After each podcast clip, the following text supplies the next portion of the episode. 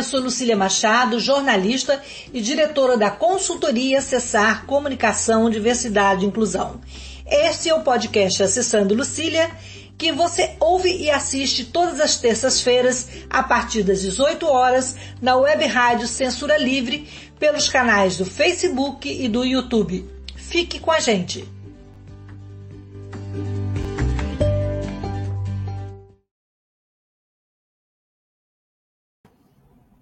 Olá, boa noite. Esse é o podcast Acessando Lucília e hoje nós vamos falar sobre as lutas, lutas por ações afirmativas que tem na Lei de Cotas para Educação, uma das suas maiores conquistas na sociedade brasileira. E a lei acaba de completar 10 anos e é sobre ela que nós vamos falar no episódio de hoje.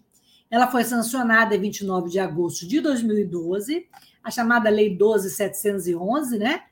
Que é a lei que tem que estabelecer as cotas. E para falar com a gente sobre ela, para conversar, nós estamos aqui com uma convidada, a nossa querida professora Ana Paula da Silva, coordenadora de, da Assessoria de Ações Afirmativas, Diversidade e Equidade da Universidade Federal Fluminense, a FIF-UF.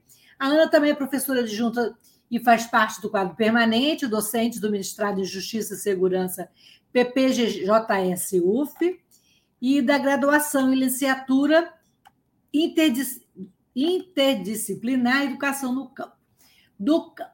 Eu, então, antes de passar para a Ana e agradecer logo a presença, eu vou me descrever, sou uma mulher branca, de cabelos castanhos, os óculos dourado fino, tenho nariz fino, boca fina, estou com, com um brinco de argora perolada, uma blusa com tons de bege, marrom, e boa noite, Ana Paula, muito obrigada por ter aceito o convite. Então, queria que você se descrevesse aí para os nossos ouvintes. Boa noite a todas as pessoas que estão nos ouvindo, nos assistindo. É, eu primeiro agradeço imensamente o convite da Lucília para estar aqui é, conversando sobre essa importante política pública pública e que impactou diretamente né, nas nossas universidades brasileiras. Eu sou uma mulher negra, eu uso trança rastafari até altura do ombro, eu uso um óculos, estou usando um batom cor de uva e uma blusa estampada mais para o laranja. Obrigada, Ana. Ana, qual a importância da lei de cotas no cenário acadêmico do ensino público hoje no Brasil? É, eu acho que a, a lei de cotas foi uma das políticas públicas mais bem-sucedidas é, em termos de processos de democratização e ampliação das, das universidades brasileiras. Elas mudaram a, a política de lei de cotas, a lei dos 12.711, ela mudou radicalmente a cara da universidade brasileira. Como a ex-ministra Nilma Lino, né, que eu tive num congresso com ela, ela falou: a lei de cotas, e eu concordo muito com ela, é, ela deixou, ela deixou é, que deixou de fazer com que a universidade fosse uma escolha e passasse a ser um direito, um direito de fato das populações é, historicamente excluídas da universidade, já que o processo de, de implementação das universidades historicamente é um processo é, excludente. Né? Foi um processo excludente, um processo de privilégio de uma pequena minoria, e assim foi e tem sido é, nas, nas, décadas é, desde o seu surgimento. E a política de cotas, ela de fato a, é, fez uma abertura para populações que até então estavam fora da universidade. Muitas dos meus, muitos dos, muitos dos meus alunas, alunos, alunos, são pessoas que é a primeira geração que está na universidade. Ou seja, pessoas que nunca tiveram é, ninguém da sua família na universidade, ninguém. É, isso é, é, muito interessante, porque eu, por exemplo, eu sou filha da escola pública. É, apesar de, de, eu não ter passado pela. Eu não. É, eu fiz a universidade é, sem, sem cotas, não existia cotas na época que eu fiz a universidade, nem muito menos nas escolas públicas que eu estudei, mas eu sou fruto da escola pública e da universidade pública. Eu sempre estudei toda a minha vida na escola pública e fiz universidade pública até meu pós-doutorado. E hoje eu sou funcionária, docente das, da universidade. E da, do, no momento que eu pisei na UFRJ como estudante da UFRJ,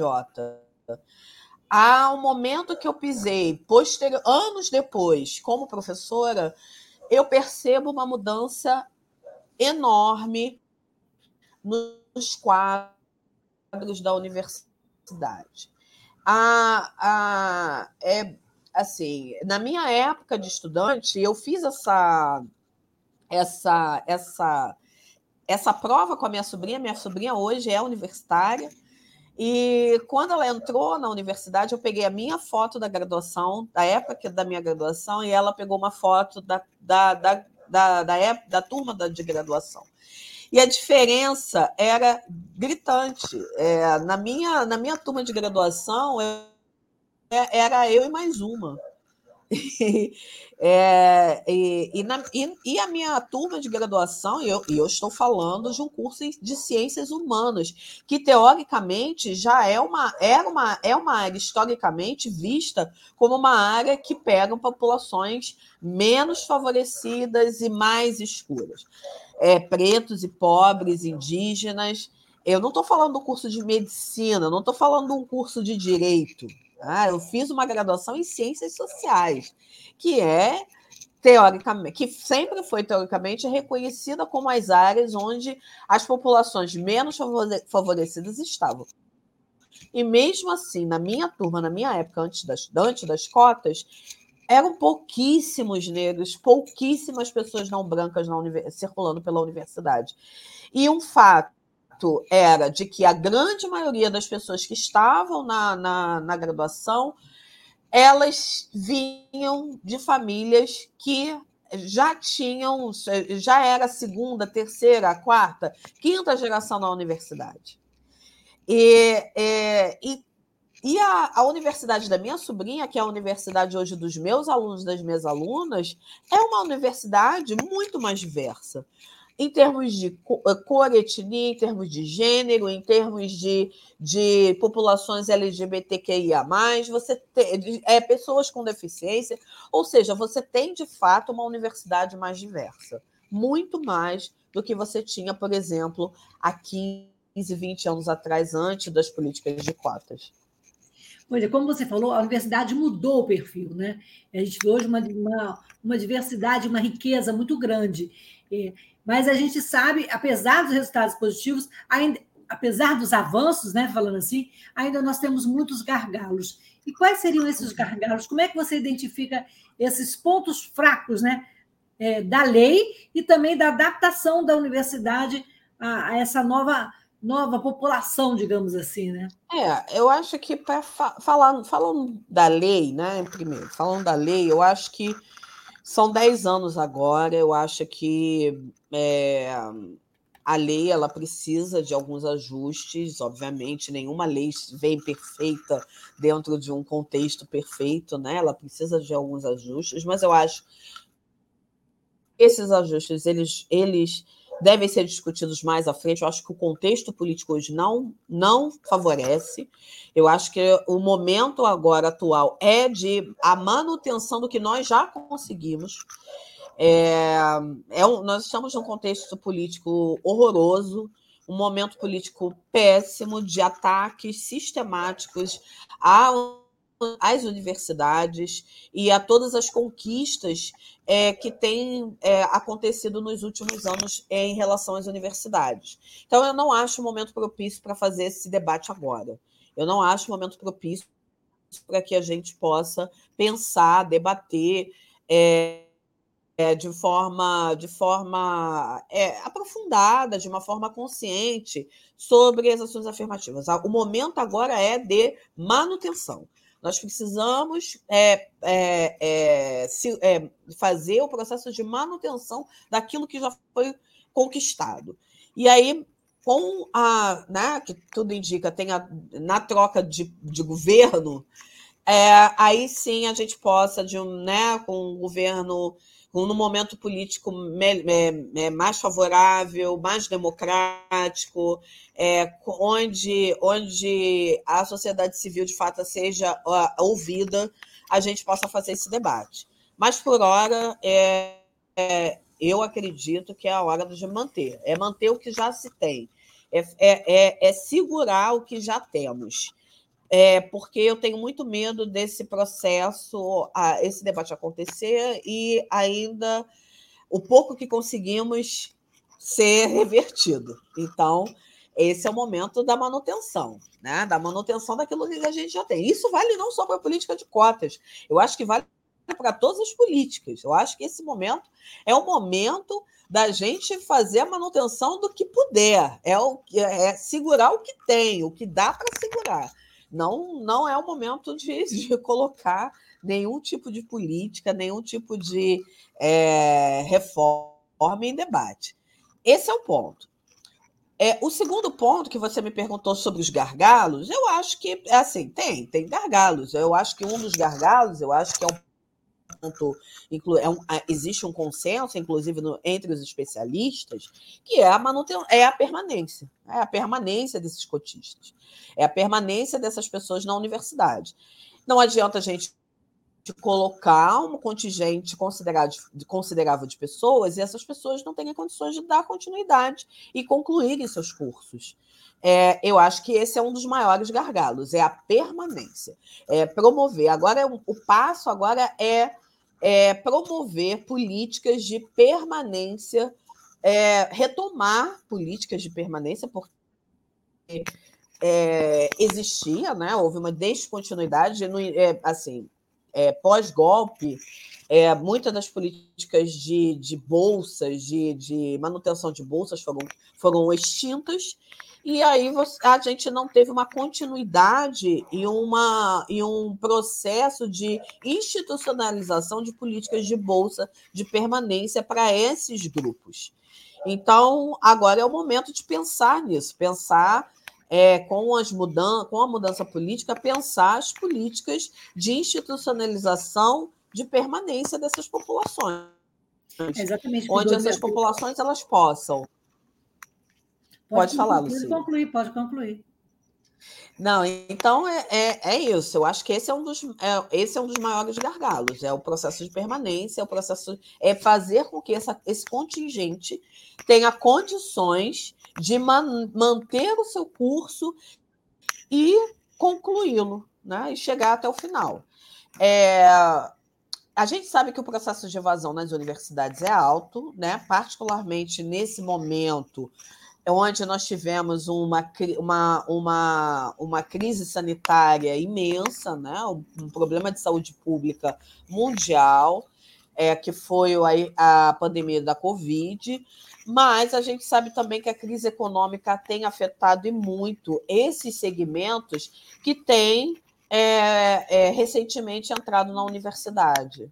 Então, é, nós precisamos pensar em políticas agora, em políticas públicas, em ações de políticas públicas que fortaleçam esses programas de permanência dentro das universidades. Mas para isso nós precisamos de investimentos, nós precisamos com que o, a receita da universidade seja restituída, é, e uma série de coisas que não depende só da universidade, mas depende também da, é, da universidade, que eu digo da gestão da universidade, mas depende também de políticas maiores que envolvem o governo federal e, várias instâncias do governo federal. É, é, voltando ao assunto da permanência, o que eu ia falar com você é que é, desde do governo final do governo Temer, né, o golpe que tirou a ministra, que tirou a, a, a presidente Dilma, né, é, a gente sabe que os cortes na assistência estudantil foram fatais.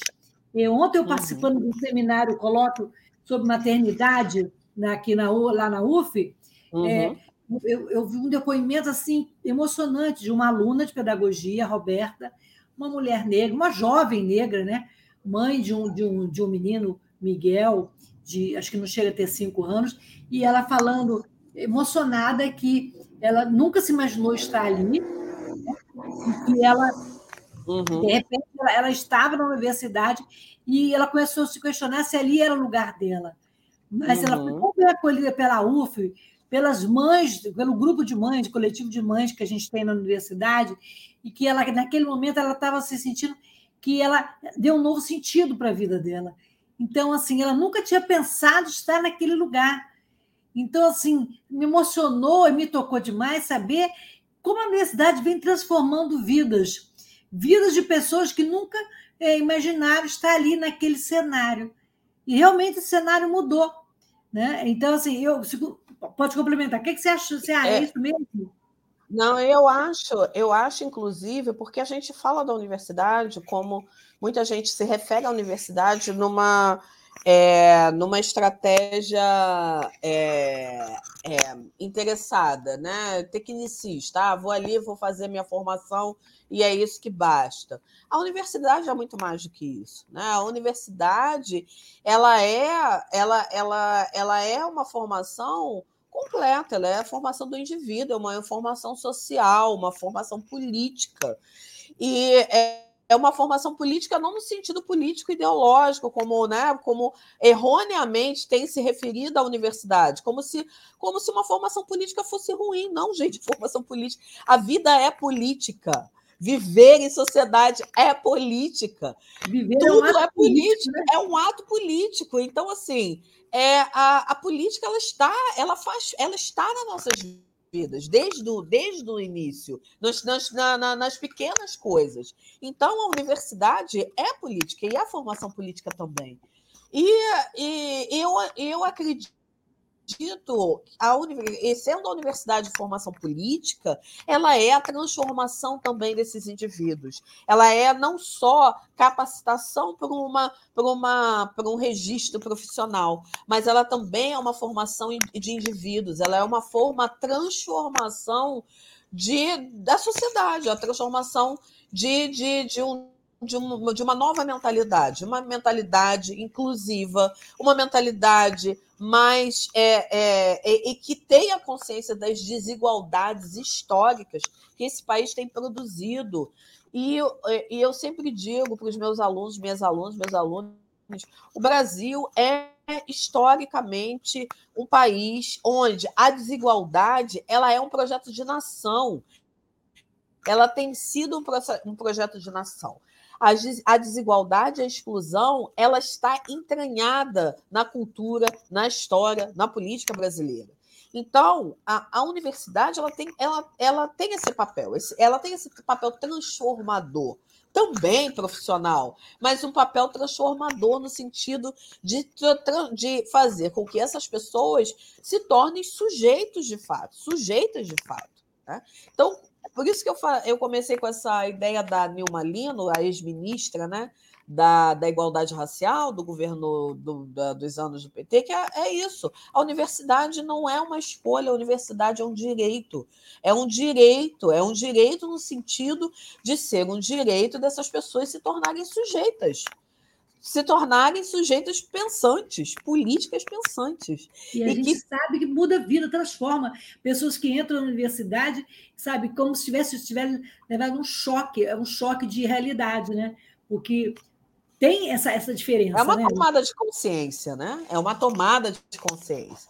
E não é por acaso que a universidade tem sido tão atacada. Não é por acaso que a educação pública de qualidade tem sido tão atacada. Não é por acaso, é porque de fato é uma, são espaços onde de fato existe um compromisso é, na formação, num processo formativo.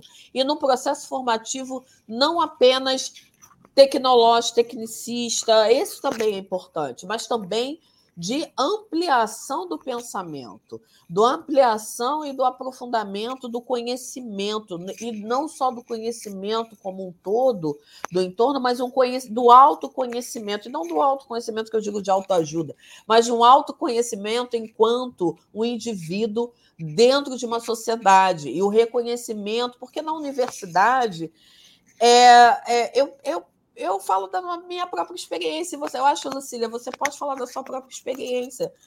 é, o momento que eu entrei na universidade foi o momento que eu passei também a me reconhecer enquanto, enquanto uma sujeita é, social, né? É, enquanto uma sujeita que é, é, eu estava, de, de, alguma maneira, inserida dentro de um contexto onde, de fato, eu, eu, comecei a desnaturalizar a realidade a qual eu participava. E você, é isso, é uma tomada de consciência. E é transformador, e a gente nota isso em sala de aula, como é, é. eu que dou aula, então, nos primeiros períodos, e depois eu, às vezes, pego eles lá no final, nos últimos períodos, é, é, a gente percebe isso, a gente percebe essa transformação. E, e óbvio, a gente quer que essa transformação ela, ela esteja acessível para todas as pessoas.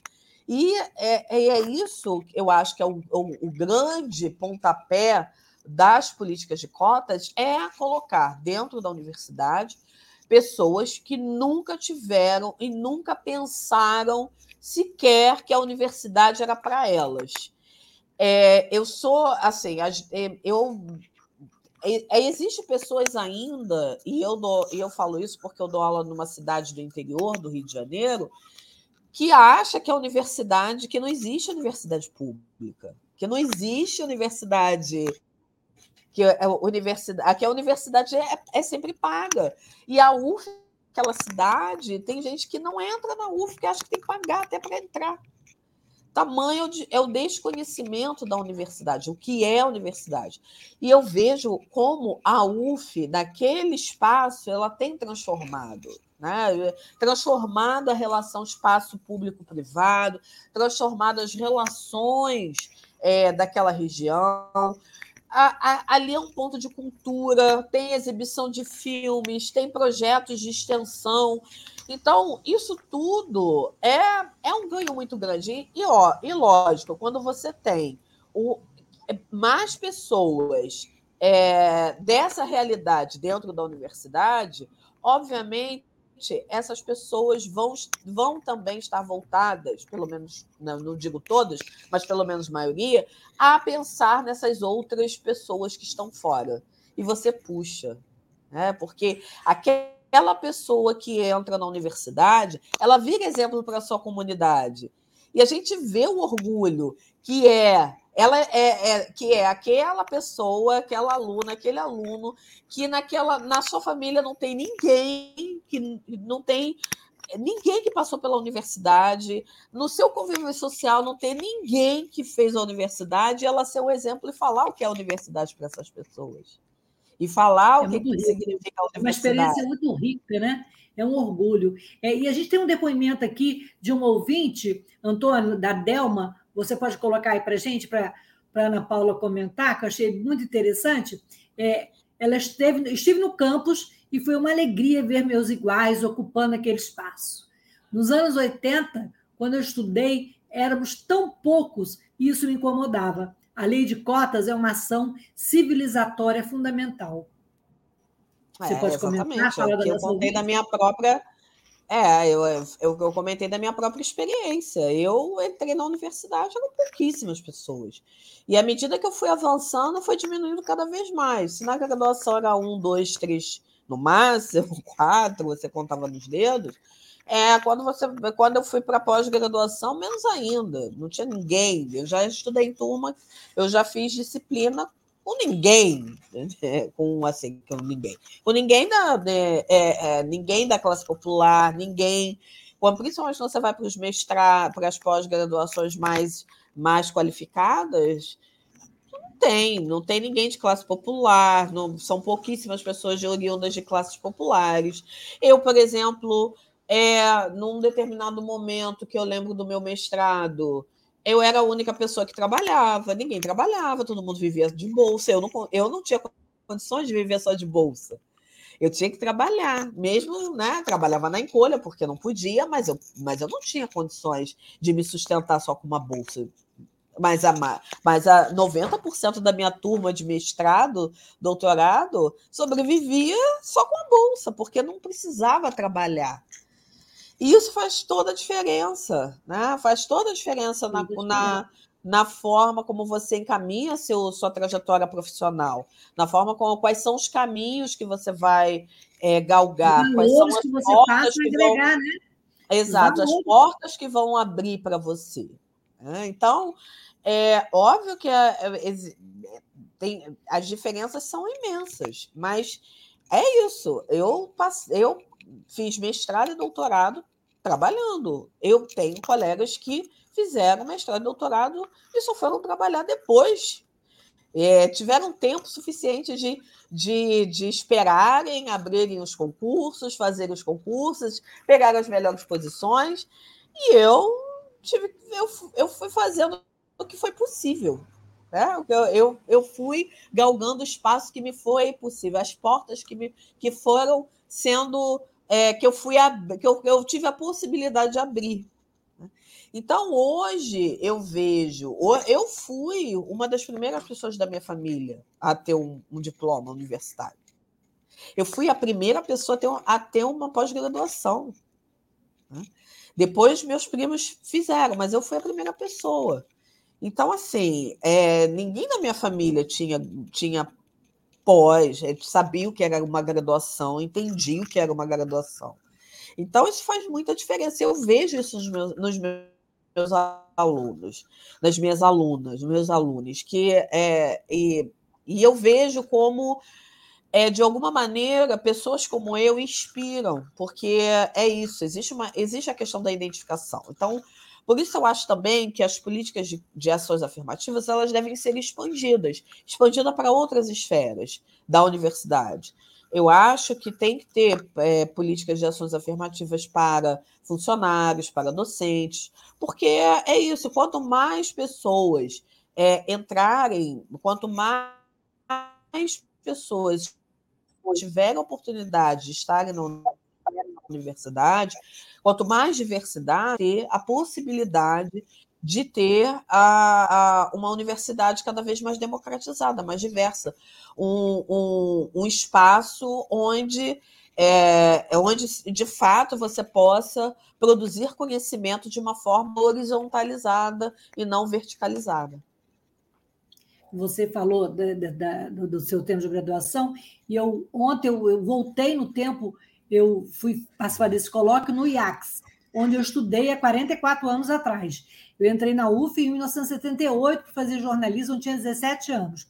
E na, na minha época, tinham duas, duas pessoas com deficiência que eu só me dei conta agora há pouco tempo, depois de reencontrá-las.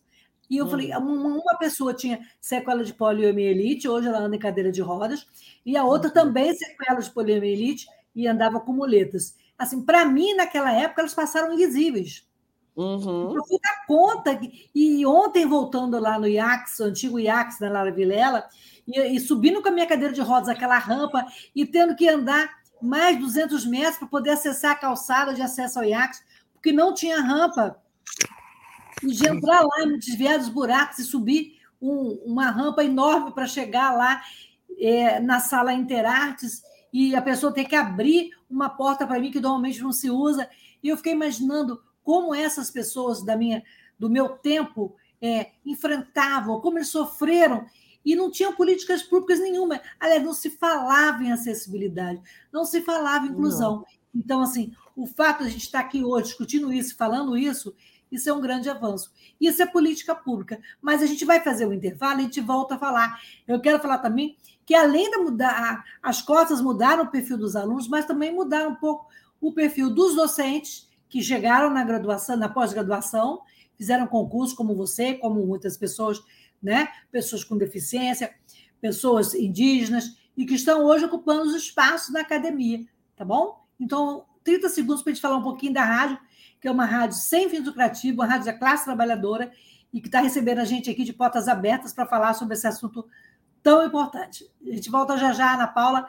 E quem quiser participar, fazer pergunta, elogio, comentário, é só acessar aí as redes da Web Rádio Censura Livre. Voltamos já.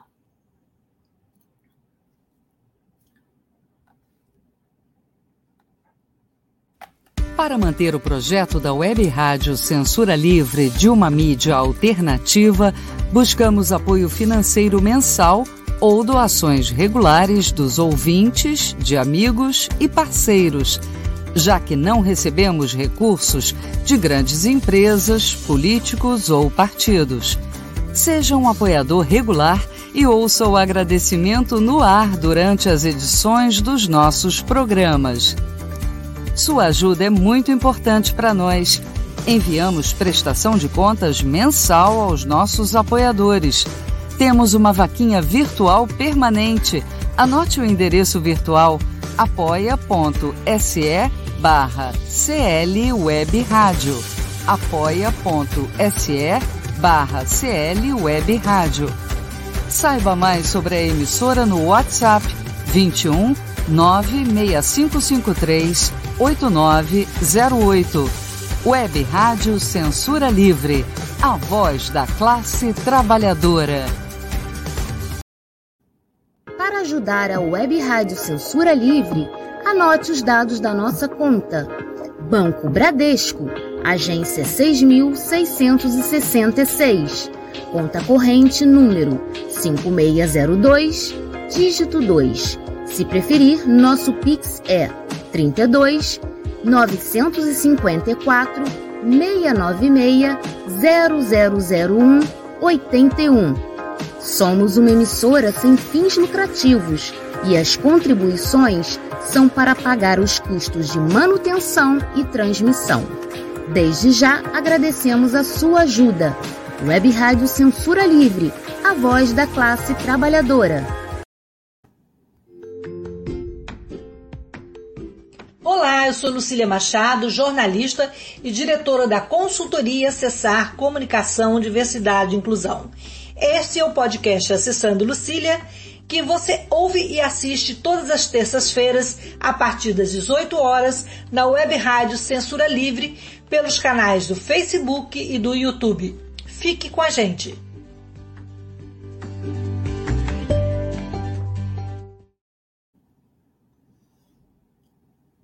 Voltamos a conversar com a Ana Paula da Silva, que estamos falando sobre os 10 anos da lei de cotas, políticas públicas as ações afirmativas que mudaram o perfil da universidade, essas universidades públicas brasileiras, né? Ana, é, com as cotas aumentou também o percentual, aumentou o percentual de estudantes indígenas, é, pardos, negros com deficiência, né? Embora o impacto seja mais na graduação do que na pós-graduação, a gente também vê uma certa mudança nesse sentido e também nos docentes, na docência. O que, que a cota, como que a cota mexeu na docência? Como que os professores, como você vê esse ambiente após cota na universidade pública? É, é, importante dizer que, apesar da, da lei de cotas ter sido implementada no, no, nos cursos de graduação, hoje nós já temos é, é, regulamentos, regimentos internos das pós-graduações, dos diversos programas de pós-graduação implementando cotas é, mesmo sem ter uma lei que, é, é, que fale de, de, das pós-graduações. Mas nós já temos vários técnica, programas. Né? Tem uma nota é, técnica, mas não tem uma lei. Né? É, mas não foi uma lei como foi na, da, da é, com relação à graduação. A, a, a UF, inclusive, recentemente, a, a, a Pró-Reitoria de Pós-Graduação é, foi aprovado um regulamento tratando da, da, da, das cotas nas, na pós nas pós-graduações. Sendo que, e, e, sendo que as pós-graduações, antes mesmo desse regulamento na UF, já já tinham, já estavam implementando políticas de ações afirmativas nos seus programas. É, eu mesma faço parte de um programa que já está desde o seu desde o seu surgimento, é um programa de pós-graduação novo, e desde o seu início a, vem aplicando políticas de ações afirmativas é, é, na, na, no, seu, é, na, na seu, no seu processo seletivo. Então, isso é interessante, né? Porque olha que olha o, o movimento que foi feito, né? Porque a partir da lei, outras instâncias foram é, se adequando para dar conta desse processo que vai é, é, é, promovendo a inclusão desses, de, de, desses grupos sociais nas universidades. Isso é muito interessante pensar esse processo, né? porque as pós-graduações elas vieram na esteira da lei. Elas não tiveram uma lei, mas elas acompanharam uma lei bem sucedida na graduação e que hoje boa parte das pós-graduações, dos programas de pós-graduações hoje, implementam ações afirmativas. É, mas o perfil mudou, né? Eu acho que é, é um, foi uma, é, é vai uma reação em cadeia. Eu estou falando da implementação das ações afirmativas nos programas de pós-graduações e muda também o perfil né, do, do, do, do corpo docente. Né? O perfil do corpo docente também tem mudado, porque mais gente tem, tem, tem terminado sua, sua pós-graduação. É, na época que tinha e também concursos, os concursos né? Reúne, exato. O Reúne, né? Oferecendo cotas, né? Que expandiu as universidades, expandiu as vagas nas, nas universidades, foi importantíssimo para que é, pessoas. Eu mesma sou fruto desse programa, desse programa do Reúne. Se não fosse Reúne, eu não estaria dentro da universidade, provavelmente, porque o número de vagas não tinha sido ampliado. Né? Então, é, eu acho que é, é, interessante pensar as várias políticas que vão é, se correlacionando também com as políticas de cotas e vão transformando. Agora, óbvio, é, a gente está falando de uma, de uma transformação em muito pouco tempo. Né? São menos de são 10 anos de políticas de ações afirmativas, menos de 10 anos é, é, com a expansão das universidades, com a construção de novos campos das universidades federais, é, da expansão das universidades federais, do número de vagas. Então é um processo muito recente, não, né? Em termos, quando a gente vai falar em termos históricos, é um processo recentíssimo. E como todo processo recente que promove uma transformação dessa envergadura, é óbvio que ainda, tem, ainda existem resistências dentro da universidade em relação, não só dentro, como fora, né? Da, de, grupos, né? determinados grupos que ainda, ainda exibem resistências em relação às políticas de ações afirmativas. É, é muito difícil, né? Parece tudo muito bonito, mas é muito difícil quando a gente está falando de, de, de mexer em privilégios, em, em, em, porque ampliar, né, quer dizer você dividir esse bolo, né? Você dividir essa e, e, de certa forma também mexer nesses privilégios. É, eu vejo ainda os cursos de ponta, né, os cursos mais disputados, né, os cursos tradicionalmente mais disputados ainda ainda ainda bastante fechados a essas políticas, a esses debates, né? É, e, e, tem tido, né? Tem, tem estudos sobre isso, né? É, como como a, a, as contrarreações também acontecem a essas políticas. Porque é isso, você está transformando, você está promovendo uma mudança radical é, o que que tá que de grandes proporções, porque como a gente está falando, não é uma mudança apenas na graduação, é uma mudança que vai se escalonando também para vai se abrindo para outras áreas onde professoras e professores indígenas é, negros, pretos e pretas, é, com deficiência, LGBTQIA+, vão, também, vão tendo, também vão tendo esses espaços, também vão galgando esses novos espaços que estão se abrindo. É, é óbvio que não é o ideal, a gente ainda precisa de muito mais, mas, e, obviamente, você tem essa contra essa esse contramovimento, essa reação também em relação a essa é, a esse contingente que que está entrando na, nas universidades. E eu vejo, por exemplo, maior resistência nos, nesses cursos, de fato, mais elitistas, né? onde os embates... É, você falou antes do, eles... do até medicina, a odonto, a direito, são cursos que tradicionalmente você não via pessoas negras, pessoas com deficiência, e a gente até... E, e essa mudança de cenário, né? Traz também debate. Pessoas né? trans, né? trans, travestis, enfim é, isso tudo causa uma reação é, muito forte. Né? muito forte, porque você não está só colocando esses indivíduos na universidade, você está fazendo com que eles tenham as, os mesmos direitos que outros grupos tradicionalmente tiveram. E aí as reações têm sido, têm sido também, em muitos casos, violentas. Né? Tem trabalhos de uma, da professora é, Heloísa Buarque de Almeida, que da USP, que ela tem falado dos cursos de medicina e dos trotes violentos na, na, na, na faculdade de medicina, nas faculdades de medicina, particularmente é, quando, essas, quando essas pessoas passam a, a entrar nesses cursos. Os trotes se tornam mais violentos, mais virulentos, com mais agressividade, que é uma forma de extravasar e de mostrar toda a insatisfação em relação a, essas, a esses novos sujeitos e novas sujeitas que estão adentrando a universidade. Então, não sejamos é, românticos em achar que não, não ia ter reação. Óbvio que ia ter reação. Nós estamos vivendo né, uma. Eu digo até de uma maneira mais geral, né, em termos da política, a gente está vivendo o que se chama de backlash, né, esse, esse, essa, esse, essa contra, contra reação, essa revolta, né, que, que toma aí né, em grupos mais radicais, mais reacionários, mais é, resistentes a essas mudanças.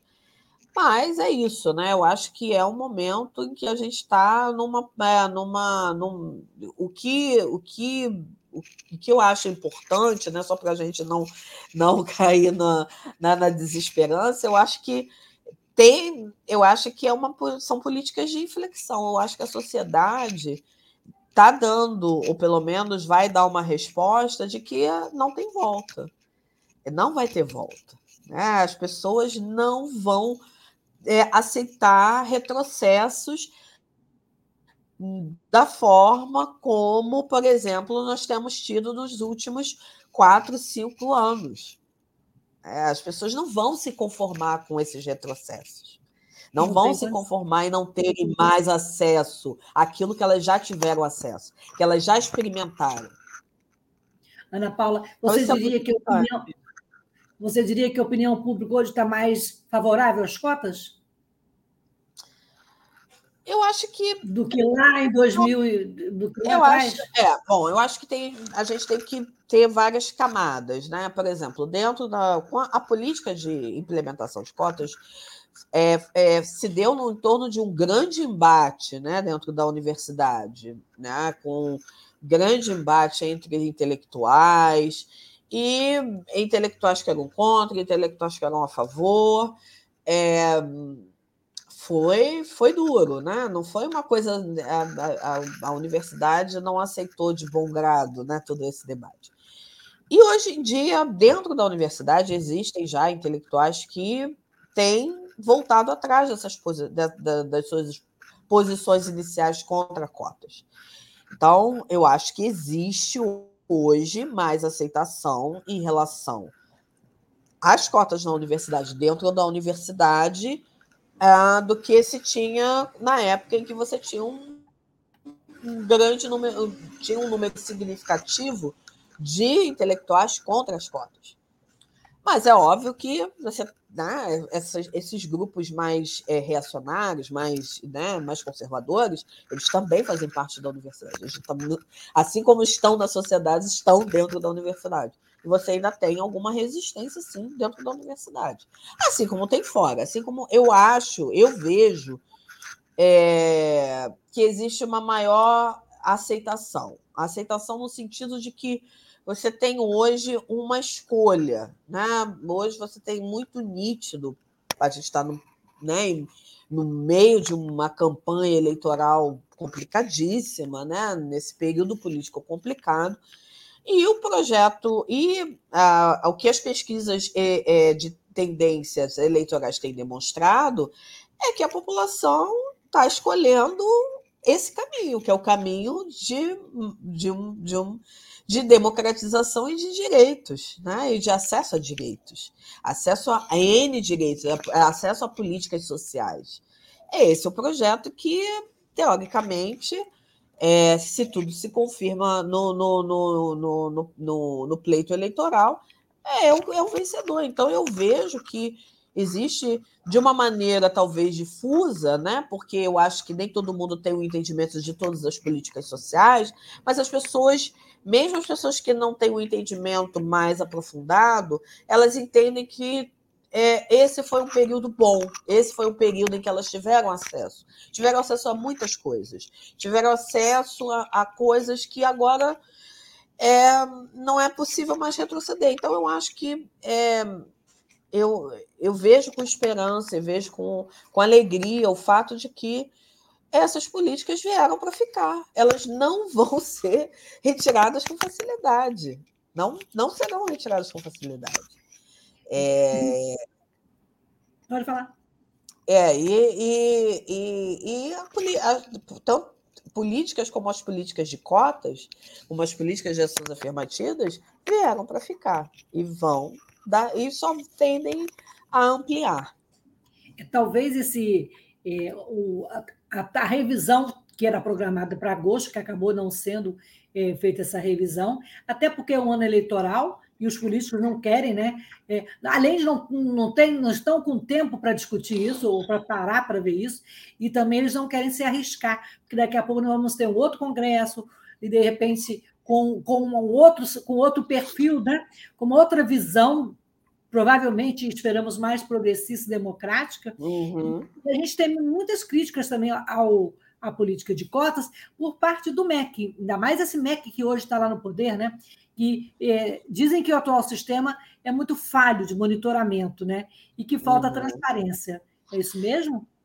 Eu acho que é, é bom. Não, é, vamos por partes. Eu acho que atualmente não existe MEC, né? Não existe o MEC. Ele, é, ele é uma figura de linguagem, é uma coisa que está lá, mas ele não funciona.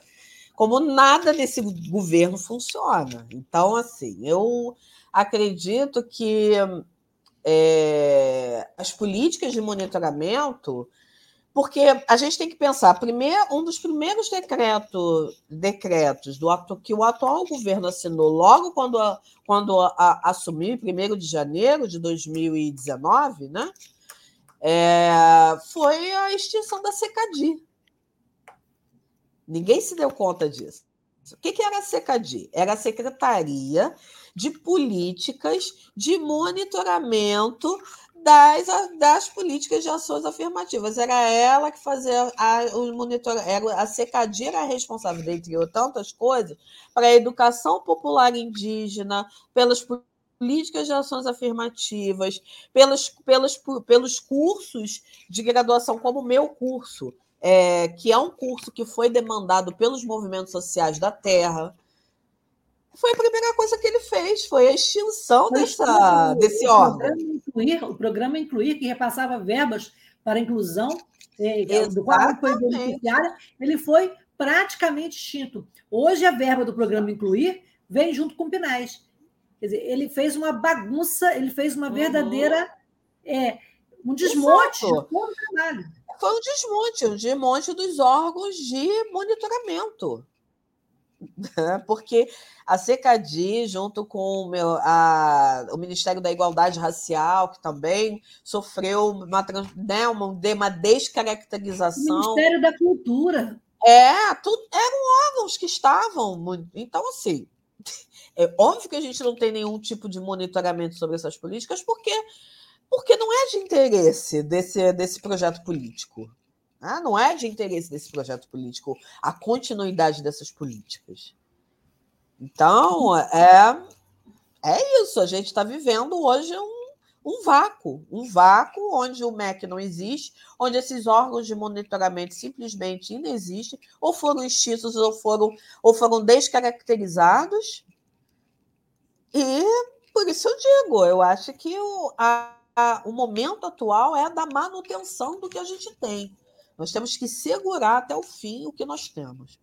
Porque, do contrário, nós só temos a perder se, se, a, se as políticas de ações afirmativas sofrerem algum tipo de revisão. Com as cotas vieram as, as, as comissões de, de heteroidentificação, né?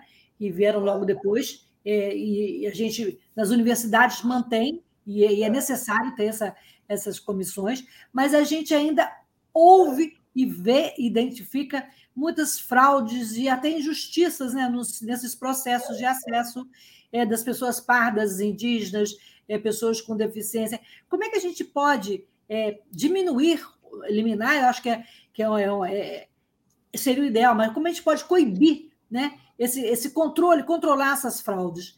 É, eu sei que. Alguns... Eu acho que as comissões de heteroidentificação, elas, elas já eu acho que tem duas pontas aí, né? Porque eu acho que as comissões de heteroidentificação já é, diminuíram é, muito ah, os processos de, de é, as questões em relação às fraudes. E eu acho que, tem que você tem que ter mais informação sobre as políticas. É, eu, eu sou favorável que se tenha é, programas de informa, informativos, que as pessoas que estejam cursando o ensino médio tenham acesso ao que é a política de ação afirmativa. O que é a política de ação afirmativa? Para quem serve? Para que serve? Qual o histórico da política de ação afirmativa? Nós precisamos fazer um, um, um, um debate e um processo de formativo também dessas pessoas, as pessoas entenderem serve, serve quem é que quem é o, o beneficiário das políticas? Quem pode ser o beneficiário? Eu digo, olha, eu dei aula, por exemplo, isso é importante não só para aqueles que, para quem a, as cotas não servem, como para aqueles que são os, as pessoas aptas. Porque eu, eu, por exemplo, orientei alunos, alunas é, que fizeram TCCs em escolas que pessoas pretas diziam que não iam tentar cotas, que isso era coisa de pessoa que não tinha capacidade. É, Para você ver o, o, o, a desinformação, porque as pessoas precisam conhecer essas políticas, elas precisam entender o que é a política para poder zelar, preservar e exigir, demandar que essa política de fato esteja acessível a todas as pessoas. Então, eu acho que tem essas duas, essas duas questões. Por um lado, as comissões de heteroidentificação, e aí a gente tem que, obviamente, é, é um, é, as comissões de heteroidentificação, pelo menos na UF, mas praticamente em todas as universidades, foram implementadas em 2016 para 2017. É, é algo que é, é algo que a gente tem que é, amadurecer, tá? porque não é um processo simples, não é um processo fácil, é um processo de amadurecimento, de, de, de, de é, uma, é um processo de, de, de, é, é, de amadurecimento dos próprios instrumentos, de, de, de, de, de afinar os próprios instrumentos de, de aferição em relação às comissões de heteroidentificação. Então, eu acho que é um processo. A gente está num não um processo acabado ainda, é um processo, como eu disse, é um processo novo, é um processo que, que, to, que, que todas as pessoas, todos nós que estamos envolvidas, é nós estamos é, aprendendo também, aprendendo a fazer e aprendendo a entender o processo e melhorar cada vez mais esse processo. Mas eu vejo também que é, é preciso é, é, ter, ao mesmo tempo, um, uma política de informação e de debate no, na, no, no ensino médio acerca das políticas de ações afirmativas. Ana Paula, e como é que você vê a UF pós-cota? E que você espera, e que você espera da UF no, agora com a, a pós pós eleição é, na UF não, na universidade pública, né? Ah, eu, eu sou. Eu sempre digo que eu sou militante da universidade, e não da universidade, aquela encastelada, é, voltada para si mesma, mas de uma universidade para fora, uma universidade pulsante, uma universidade que, que dialogue com a comunidade, com a sociedade civil, que, que, que esteja aberta a, a, a, a, esse debate da inclusão, da democratização em todas as suas em todas as suas esferas. Eu acho que eu, como filha de, de, escola pública, de universidade pública, esse é sempre foi o, a, o meu ideal de universidade. Né? E não é uma utopia, porque a gente, de fato, está tá mostrando, mesmo com todas as dificuldades, que é possível, mesmo sem verba, mesmo sendo atacada, mesmo sendo sucateada, é possível, é possível. É possível fazer essa universidade. Então, eu espero que com os novos ventos, né, que venham os novos ventos, que esse processo é, se amplie. Né? Eu acho que a gente tem que ampliar o processo de inclusão, nós temos que ampliar, e não só ampliar no sentido de, de, de inserir essas pessoas, mas fazer com que essas pessoas permaneçam, que essas pessoas sejam acolhidas, que a universidade não seja também uma resposta, não adianta a gente é, é, é, ingressar essas pessoas e as pessoas sofrerem processos de violências dentro de inúmeros tipos de violência dentro das, das universidades.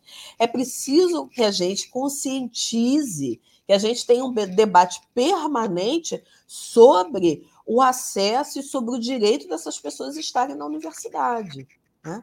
Que é o outro ponto também. A gente não pode é, simplesmente deixar essas pessoas passarem pela universidade. Essa, a experiência da universidade ela tem que ser é, é, é transformadora para todas, para todos e todas e todos. Não pode ser para só uma parcela. Ah, você pega, põe na universidade e deixa para lá. Não, a gente tem que ter políticas de acolhimento, nós temos que ter políticas de, de permanência, nós temos que ter políticas de apoio para essas pessoas que estão entrando. Né? E eu acho que a UF tem dado grandes passos em relação a isso, né? apesar de todo um momento adverso. Eu acho, eu, né, eu estou nesse cargo, né?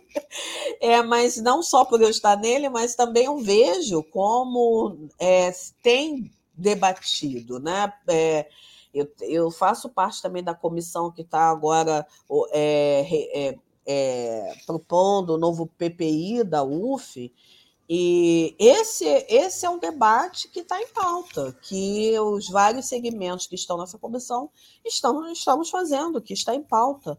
A, as políticas de inclusão, as políticas de democratização, as políticas de acesso, as políticas de acolhimento, as políticas de permanência. Então, eu vejo eu vejo um caminho muito muito interessante para as universidades. Eu acho que as universidades, apesar de tudo, é, conseguiram, têm passado por, por grandes furacões, não digo nem tempestades, né, furacões políticos, mas está aí de pé. E eu acho que está de pé porque é, somos nós, que, porque somos nós, nós que estamos lá é, segurando né, aquela ideia de que enverga, é, enverga, mas não quebra. Né?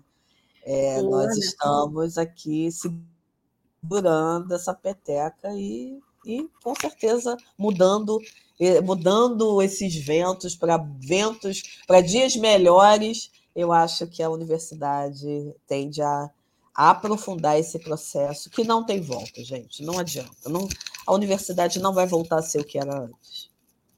Nada será como antes e os desafios são muitos. Ana, o nosso tempo está terminando, mas eu, eu, a gente tem visto algumas universidades, como a USP, eh, já criaram pró-reitorias de diversidade, de equidade de gênero, diversidade e inclusão. O que você acha dessa proposta uhum. e o que ela pode agregar nessa luta, nessa luta pela inclusão social, pelas ações afirmativas e pela democracia no ensino público? É, eu, eu, tenho, eu tenho acompanhado alguns processos, eu tenho visto com bons olhos, eu acho que esse é o caminho, né? Eu acho que é de fato é, efetivar, é, colocar essa, esse debate na, na, nas esferas de gestão, né?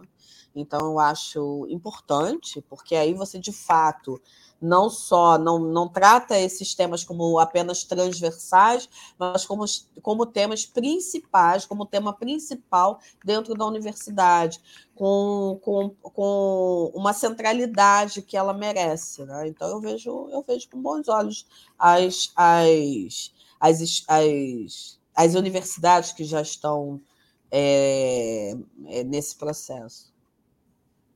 Ana, eu queria agradecer mais uma vez a sua participação, você ter estar, ter ficado com esse gente conversando sobre esse tema tão importante. E é, a gente se encontra na próxima semana com mais um programa Diversidade e Inclusão e que os novos tempos, tempos sejam de esperança, de criatividade e de democracia dentro e fora da universidade. Muito obrigado, beijo grande e até a próxima semana. Eu agradeço e boa noite. Boa noite a todos e o programa é, fica disponível nas plataformas de áudio e também no YouTube e no Facebook da Web Rádio Censura Livre. Boa noite para todos. Boa noite. Olá, eu sou Lucília Machado, jornalista e diretora da consultoria Acessar Comunicação, Diversidade e Inclusão. Este é o podcast Acessando Lucília, que você ouve e assiste todas as terças-feiras, a partir das 18 horas, na web rádio Censura Livre, pelos canais do Facebook e do YouTube. Fique com a gente!